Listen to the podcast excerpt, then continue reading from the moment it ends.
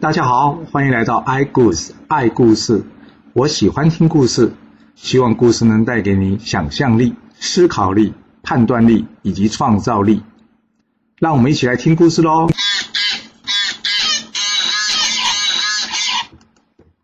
上次说到，吕医生去找这秦穆公交易，他告诉秦穆公，要是没办法把晋惠公先放回来，这人质恐怕没有办法先送到秦国。那秦穆公会答应吗？秦穆公听完之后笑着说：“好吧，就按照你的意思吧。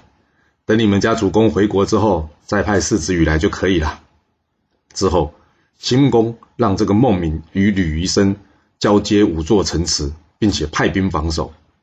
至于晋惠公呢，秦穆公对晋惠公可没有不礼貌，他反而是用对待客人重要的礼节，好好的招待他。用什么重要的礼节呢？就是七劳之礼。什么是七劳之礼啊？这古人啊，送人家猪、牛、羊各一头，叫做一劳。七劳呢，就是这三种动物呢，各送七头。这七劳之礼呢，是古代天子赠送诸侯物品的一种礼俗啊，算是一种很贵重的送礼方式。同时表示呢，他非常尊敬这位诸侯。之所以要送这么好东西，什么原因呢？那就表示秦国呢，还是希望继续与这个晋国做朋友。而这晋惠公呢，被强制留在秦国做客两个月之后，终于可以回到晋国了。他呢，是由这个公孙之及吕夷生率兵护送他回晋国。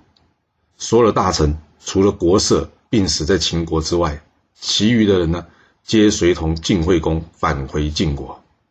啊，这儿媳一听到晋惠公即将回国了。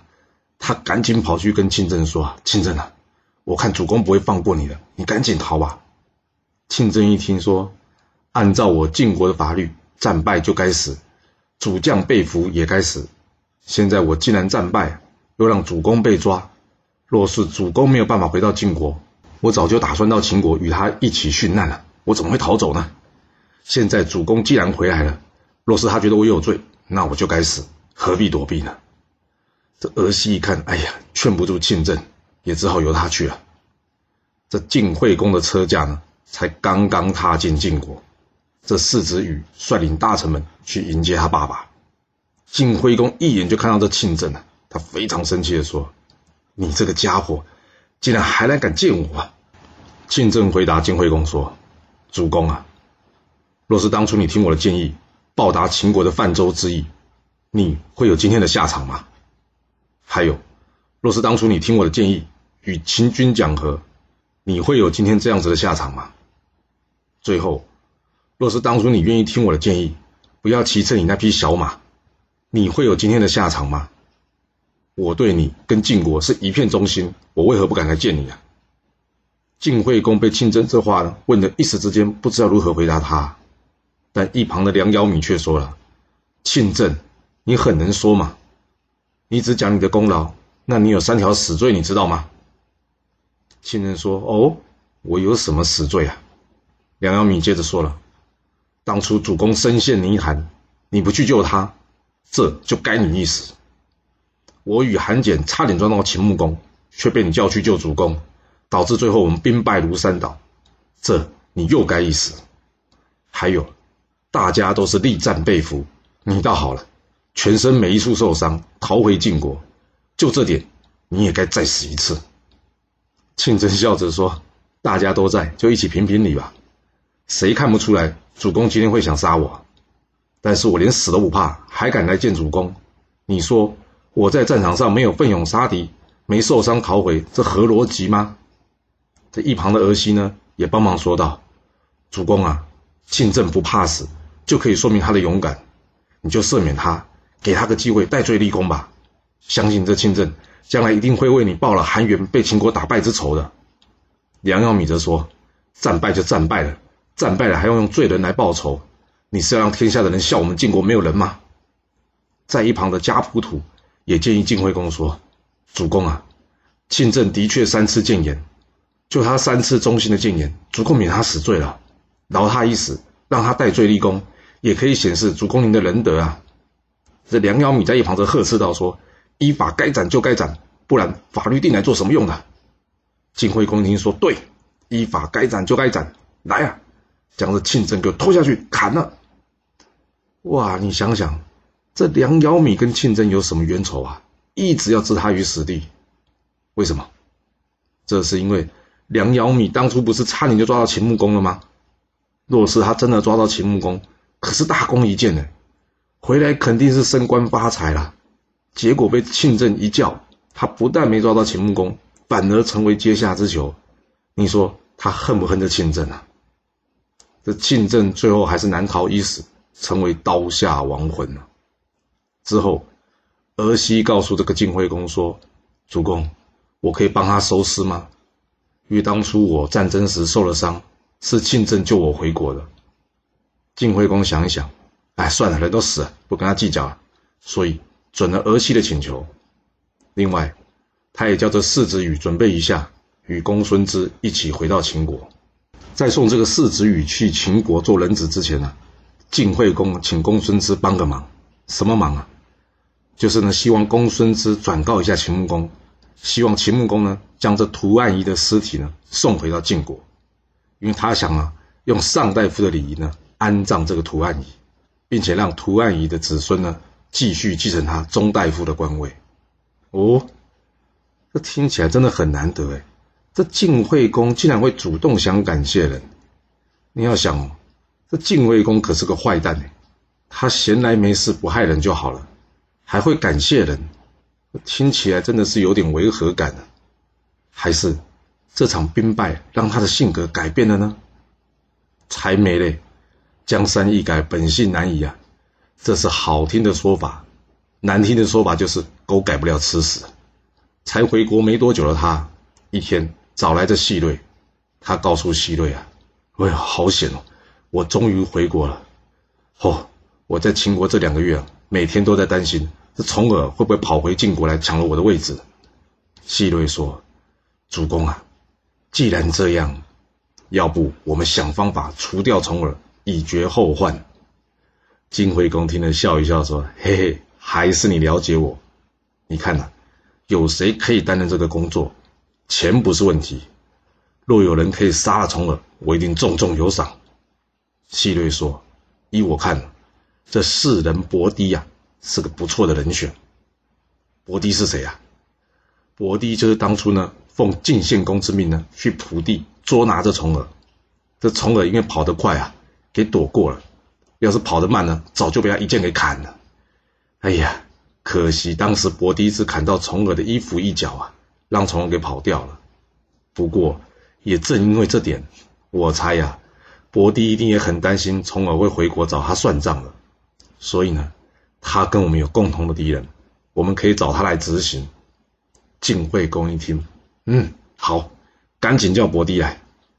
伯迪到了晋惠公面前了，听完晋惠公说想要杀重耳的意思，他告诉晋惠公，重耳已经在翟国十二年了。听说翟国国君有两位美女，一位叫做季伟，一位呢叫做蜀伟。他将纪伟嫁给了重耳，将蜀伟嫁给了重耳大臣赵衰。而且呢，我还听说他们两个都已经有小孩了，安于家室，应该是不会想回到晋国了。若是我们突然间发兵攻打他们，翟国一定会为他们出兵防守的。这战争一开打，很难说一定会赢呢。这样吧，主公。我想，我找几个武艺高强的人，跟我一起为俘潜入这翟国，然后我们找机会刺杀重耳。主公，你看这建议怎么样啊？晋惠公一听，嗯，这样好。于是他给伯狄黄金百亿，让他自己呢去招募勇士，并且限他三日之内动身去翟国呢杀了这个重耳，事成之后会再重赏他。伯迪领命之后呢，开始展开行动了。而另外一头呢，这个糊涂啊，他一点也不糊涂呢，因为他有放出去眼线，到处收集情报啊。他的眼线突然间回报的消息说：“报告，这伯迪行为怪怪的，突然间在私底下砸重金招募勇士。”糊涂一听呢，赶紧叫人去宫中打听。昨天晋惠公见过这伯堤，听说要他三天之内启程做什么事，但是没听清楚。糊涂心里马上猜到是什么事了，他赶紧写信呢，叫人骑快马去翟国，告诉重耳说伯堤可能要去暗杀他。这送信的人呢，立刻赶到了翟国。这天，重耳正在与翟国的国君打猎，突然间呢，冲出一个人，自称是胡涂的家臣来送信的。由于这胡涂从来不对外送信啊，今天突然派人送信，他的两个儿子胡毛以及胡眼呢，立即感觉到不对劲啊！难道晋国有什么事吗？他们赶紧将这信件打开一看，这一看哇，大吃一惊啊！他们赶紧把这信呢交给重耳。糊涂信上写的是什么意思呢？就是晋惠公呢派伯狄一行人去行刺你，三日之内就会到了，快逃！要是晚的话，恐怕你小命不保啊！重耳看完信后呢，马上召集大臣。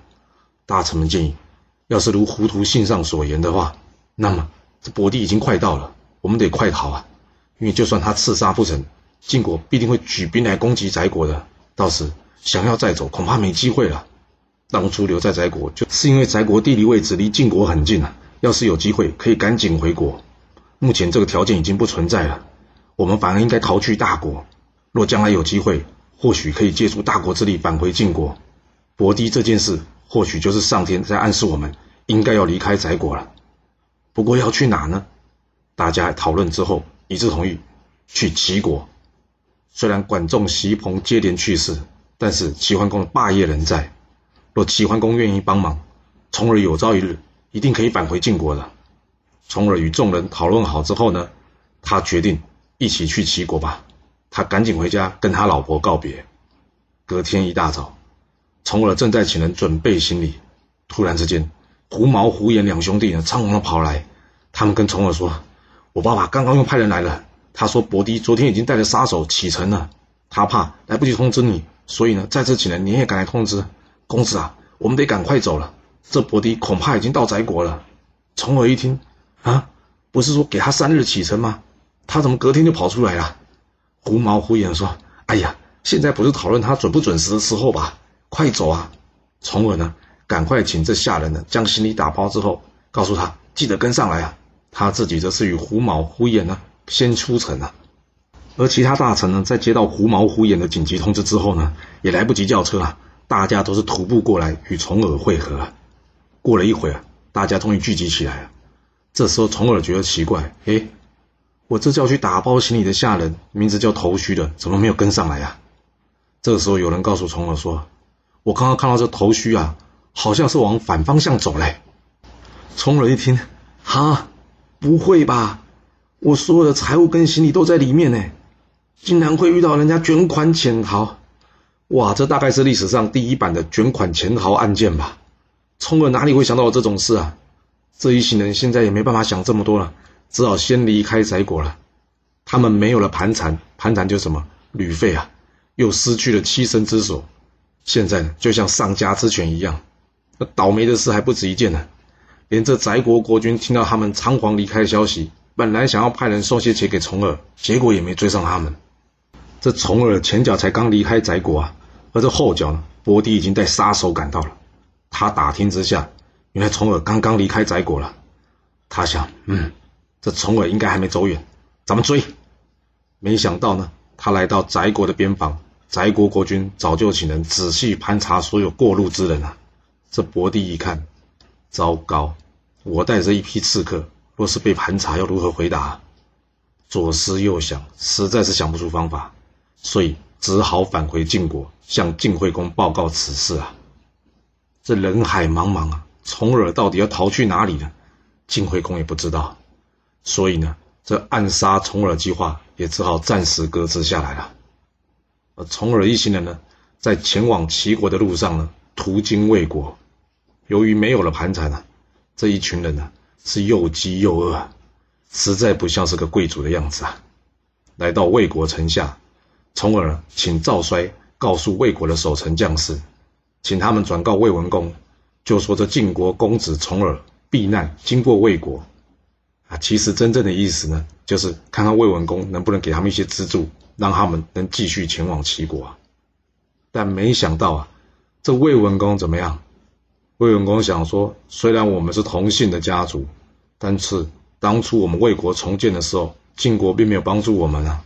现在我魏国已经够穷了，若还要再招待这些贵客，恐怕负担不起。所以他决定了怎么样，将城门紧闭啊，并且守城将士呢，告诉重耳他们呢不会打开城门的，请重耳呢绕城外而过吧。重耳身边的人呢，魏抽还有这个颠杰，听到这话，气得跟重耳说：“主公啊，就算他们不放我们进城，我们也可以在城外打骂他几句，好让人家知道魏文公的无礼啊。”但赵衰却说了：“我们现在呢，就好像是掉进泥潭的蛟龙，掉进泥潭的蛟龙是什么？就是蚯蚓一只啊！骂他们又有什么用呢？”魏抽说：“不骂他行，那我们去抢劫他附近的村落，他应该没话说了吧？”正好，我这肚子已经饿得受不了了。从而听到这话呢，正式的对这个魏抽说：“不可以，这是强盗的行为，我宁愿饿死，也不愿意做贼，知道吗？”魏抽听到从而这么说呢，不高兴的站在一旁，也不再多说什么了。到了中午啊，这一群人实在饿得受不了了，来到了一个叫做五路的地方，刚好看到有几个农夫在吃饭，从而请这胡眼帮忙，去问问他有没有多余的食物给他们了。但是农夫告诉他们：“我们自己吃的食物都不够了，哪里有多的食物可以分给你们呢？”哎，你看你们一行人呐，好手好脚的不去工作，反而来这里讨饭吃。去去去！胡眼被这没礼的举动啊激怒了，他接着问这群农夫：“啊，没有多余的食物没关系，那你们有没有多余用的餐具给给我们呢？”农夫笑着说：“哎，你这人还真厚脸皮耶，没食物给你，那你要这吃饭的器具做什么？”接着，他们当中一人呢，开玩笑的随手一指这片土地，说：“你要这吃饭的餐具啊，这片土地就是你吃饭的餐具了，送你吧。”在一旁的魏抽听到这话呢，真的忍不住他的脾气啊。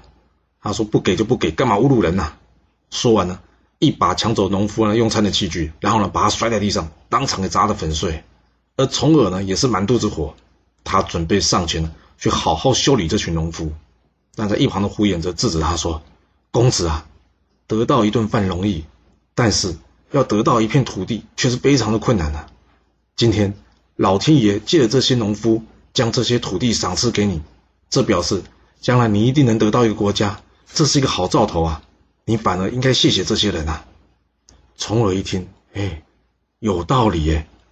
接着他不但没动手打人，反而是再三谢过这些农夫，送他土地。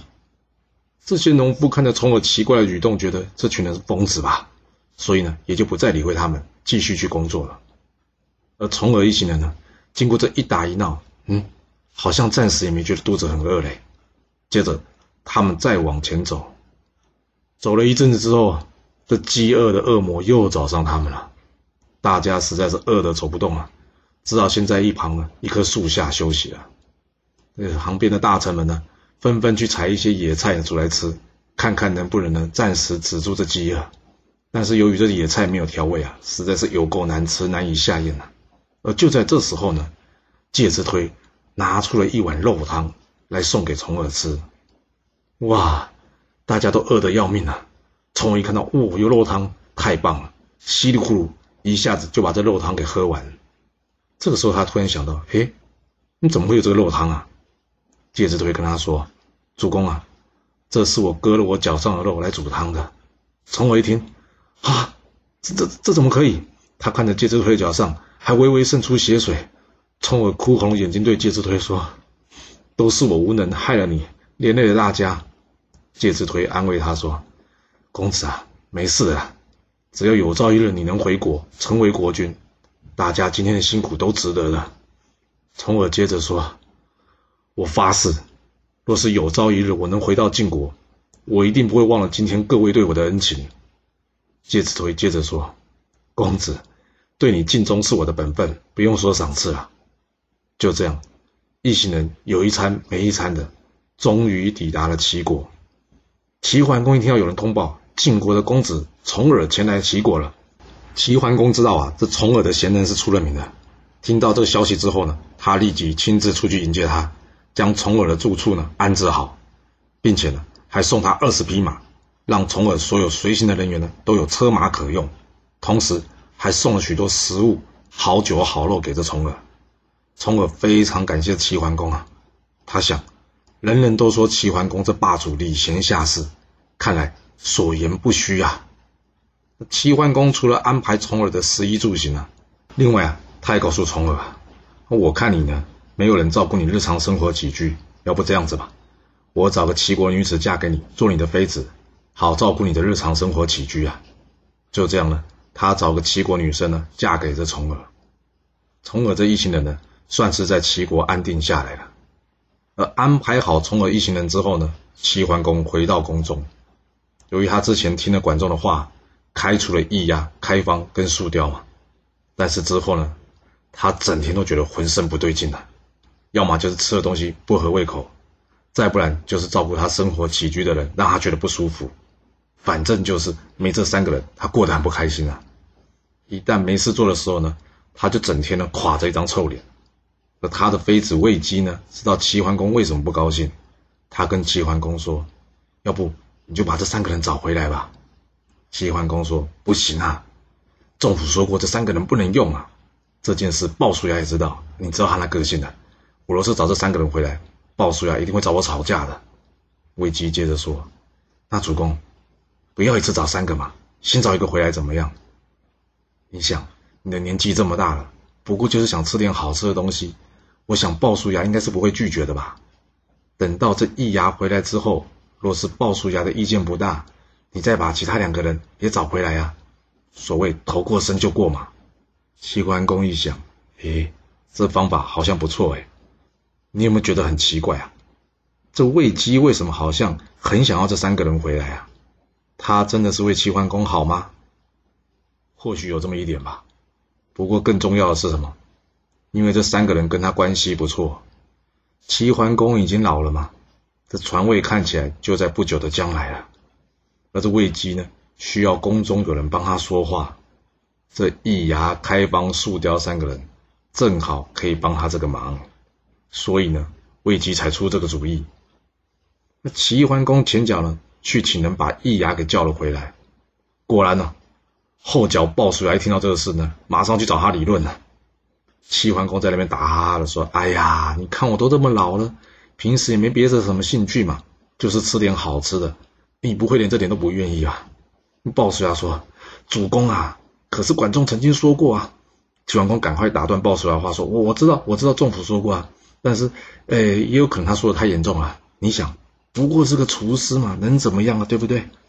不管鲍叔牙如何阻止啊，这齐桓公呢，就是耍赖。”坚持要这个易牙留下来，最后鲍叔牙气得离开了。没过几天呐，齐桓公看，哎，鲍叔牙不过就是生气回家，也没天天来烦他。他想说，嗯，鲍叔牙应该已经接受这事实了，所以怎么样？他变本加厉，把树雕跟开邦也给找回来。你猜，鲍叔牙真的会接受齐桓公这些行为吗？当然不会啊。那为什么鲍叔牙不再出面阻止齐桓公呢？因为啊，鲍叔牙早就从管仲那里啊知道这些人都是回到齐桓公的身边，将会给齐国带来什么样的祸害，但是他没有能力阻止啊。毕竟鲍叔牙的年纪也是一大把了，他的身体呢，在这激动、忧心加上愤怒情绪的煎熬下，终于也顶不住病倒了。而鲍叔牙这一病倒呢，便再也没有起来了。鲍叔牙一死。能看管这三位小的人的人就没了，加上这齐桓公一天一天的老了，很多事呢他也没心力管了，所以易牙、树雕、开邦开始掌握了齐国的大权，大臣们呢只要听他们的话呢就升官发财，相反的要是不听话呢，不是杀就是被贬官或是赶出国门了。在这里先岔开话题说一件事哦。其实老天爷呢对齐桓公不错的，不是没给他机会的，因为在当时呢，郑国有个名医叫做秦缓，那秦缓年轻的时候呢，曾经帮助过一个奇特的人，让他借住在他家。由于这个人呢说话常常得罪人，所以很不得人家好喜。但是秦缓知道呢，这个人只是说话不好听，不是坏人，所以呢一直对他不错，而且照顾他。一天呢，这个人跟秦缓说说：“哎，我要离开了。”由于非常感谢秦缓真心对他好啊。所以在离开之前呢，他送了秦缓一颗神奇的东西。秦缓在吃了这个东西之后，他的眼睛怎么样？就像打开了 X 光机一样，能看到墙壁后面的人以及人的五脏六腑啊！这对秦缓从事医生这个行业来说，可以说是大有帮助了。从此之后呢，秦缓医术高超的名声呢，慢慢的传遍开了。由于在古代呢，有一位神医叫做扁鹊，而现在这秦缓呢，医术高明，就跟扁鹊一样，所以大家也叫秦缓怎么样？扁鹊先生。一天呐，这扁鹊先生经过这虢国，听到虢国国君的儿子突然间暴毙，他在取得虢国国君同意的前提之下，去看了一下尸体，之后，他告诉这虢国的国君啊，你的儿子还没有死，我能救他。哇！这虢国国君一听，人死还能复生吗？他大吃了一惊，但是他怎么可能放弃任何一丝救自己小孩的机会呢？所以他赶紧请这扁鹊先生帮忙。结果，这扁鹊先生呢，只用针灸就将这孩子给救醒了。之后再灌以汤药，调养了将近一个月，这孩子便完全康复了。而从此之后呢，这扁鹊先生有起死回生本领的事啊。立刻传遍了大街小巷啊！没多久，扁鹊来到了齐国首都临淄，他主动去求见这齐桓公。他一见到齐桓公，就跟他说：“明公，你的身体有病了。目前呢，这个病只在你皮肤跟肌肉之间，若不赶紧治疗，恐怕变严重啊。”齐桓公一听，笑着说：“我身体这么硬朗，怎么会有病呢？谢谢你啊，我不需要看病。”五天之后。扁鹊再来看齐桓公，他告诉齐桓公说：“明公啊，你这病已经进入血脉之中了，真的必须赶紧治疗。”齐桓公依旧笑着说：“你看我身体这么硬朗，怎么会有病呢？你别担心呐，没事没事，我不需要看病了。”再过五天，扁鹊又来看齐桓公了，他告诉齐桓公：“明公啊，你这病已经到肠胃了，再不治疗，我怕来不及了。”这次呢，齐桓公没多说什么，他呢请扁鹊离开，送走了扁鹊之后呢，他跟大臣说：“哎呀，你看这些江湖郎中啊，最喜欢没病说人家有病了，他的目的还不就是为了赚钱？你们看我像有病的样子吗？”再过五天，扁鹊再次来看齐桓公了，但这一次，扁鹊却什么也没说就离开了。嘿。这个举动反而让齐桓公好奇啊，他请人追出去问扁鹊：“怎么这次见到我家主公却一句话也不说呢？”扁鹊回答说：“本来你家主公病只在皮肤与肌肉之间，吃些汤药就可以痊愈了，但是他不接受我的建议。之后这病呢到了血脉，如果及时可以用针灸治疗，也还能解决。不过呢，他再次拒绝我的建议了。而当这个病呢转到肠胃之后，虽然治疗起来会非常困难，不过只要正确的用药跟细心的治疗，也不是说没机会可以治好。今天我来看你们家主公，这病呢已经进入骨髓了，这已经不是我的医术能达到的地方了。我既然已经救不了他，所以我才不愿意多说什么，才离开的。这人回去呢，将扁鹊的话告诉齐桓公，齐桓公听了之后觉得很不舒服，唉。觉得这扁鹊的根本是在诅咒他快死了吧？在一旁的大臣呢，则是建议齐桓公说：“主公啊，要不这样，你还是看一下大夫好了吧。”齐桓公说：“你以为我没看过啊？大家看了都说我没病啊，真的是浪费时间，所以呢，我才拒绝他的。”没想到又过五天之后，齐桓公真的病倒了。哇！大家赶紧派人去找这个扁鹊啊。不过扁鹊怎么样？已经离开齐国，不知所踪了。嗯，所谓大医医没病啊，就是什么真正厉害的医生啊，是在这个病啊尚未发生之前，便已经察觉了病症，并且开始着手治疗。可惜这齐桓公啊，一再错过这治病的黄金时刻啊，而他的人生怎么样，也将走进了尽头了。这一代霸主齐桓公，他会怎么样退出历史的舞台呢？而这齐国会像管仲说的一样吗？因为易牙、开方、树雕等人在齐桓公的身边，而造成齐国政局不可测的发展吗？这个故事到底会如何的发展呢？我们要到下次才能跟各位说喽。好了，今天先说到这。若是喜欢今天的故事，记得给我五星评价，给我支持，或是点赞、订阅以及分享哦。